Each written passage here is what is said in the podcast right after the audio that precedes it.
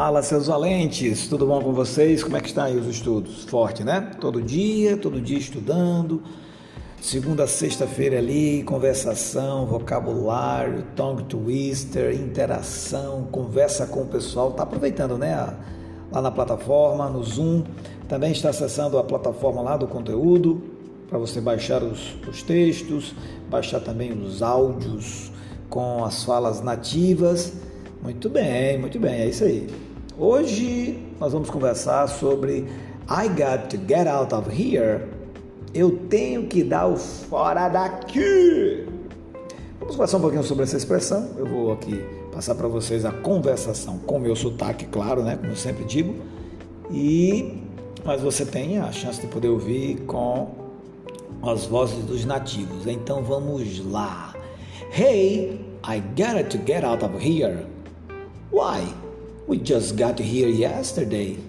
I know, but your mother is driving me crazy. Already? Is it really that bad? Yes, it's really that bad. You got to be more tolerant with her. Okay, but you got to tell her to spot iron in my socks. Essa é uma conversação bem engraçada, né? O marido aqui com a esposa e o marido reclamando da sogra, da perseguição da sogra com ele.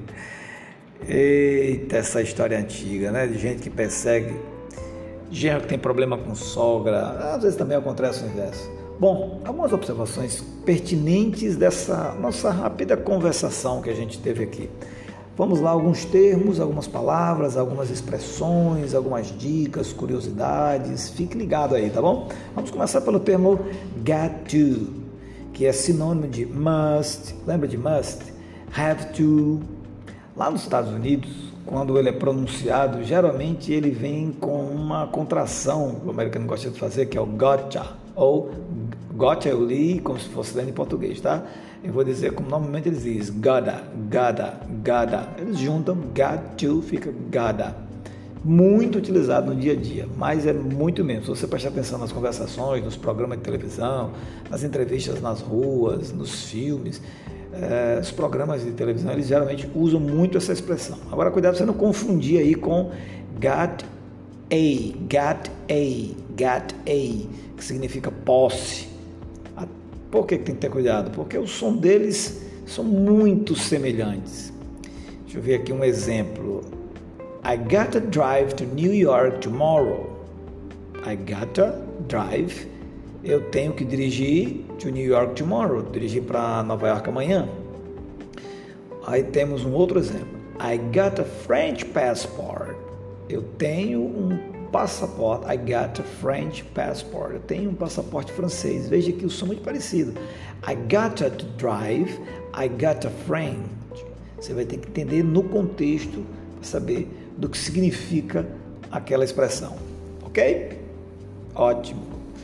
Quando o americano vai chamar a atenção de alguém, e nós também fazemos isso, só que eles usam muito o uso da onomatopeia, do tipo: Ei, como que a gente faz, né? Ei, ei, presta atenção, ei, olha aqui, atenção, tal. O americano usa o hey, que é equivalente a listen, ouça, ob, né? Ei, presta atenção. Agora, observe que essa construção, essa palavra, o R, nesse, o H, nesse, nesse caso, tem um som de R, aquele R de rato. Então, H é I, hey, hey, come on, look at me. Hey! Ok? Preste atenção nesse detalhezinho. Um outro verbo que está aqui na nossa conversação é o verbo to get. Get. Obter significa né? obter, pegar, chegar, tornar-se. É um verbo irregular e com vários significados. Você já percebeu, já deu para perceber, né? Que o to get está em muitos lugares. O, o passado de get é got e o participo é gotten. Isso no inglês nos Estados Unidos. Já no, no, no britânico, o gotten é só got. Só got, pronto. He's got very rich. In English, American English, he's got very rich. He's gotten very rich. Então você tem tanto o uso de got como gotten. ele tornou-se muito, uh, he's gotten very, muito rico, very rich. Ok? Atenção nesses detalhezinhos do get, o passado e o particípio dele. Vamos falar de uma palavra meio maluca. É, estou me referindo a esse adjetivo que a gente usou aqui no texto, craze.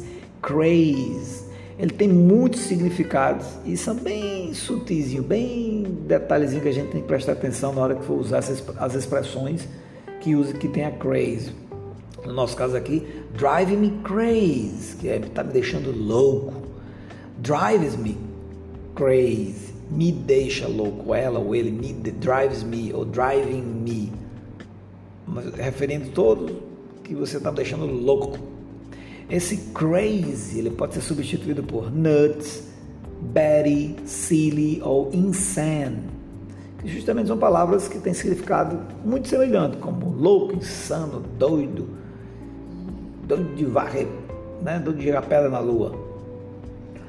Hum, deixa eu ver o que, é que tem mais aqui. Really, really.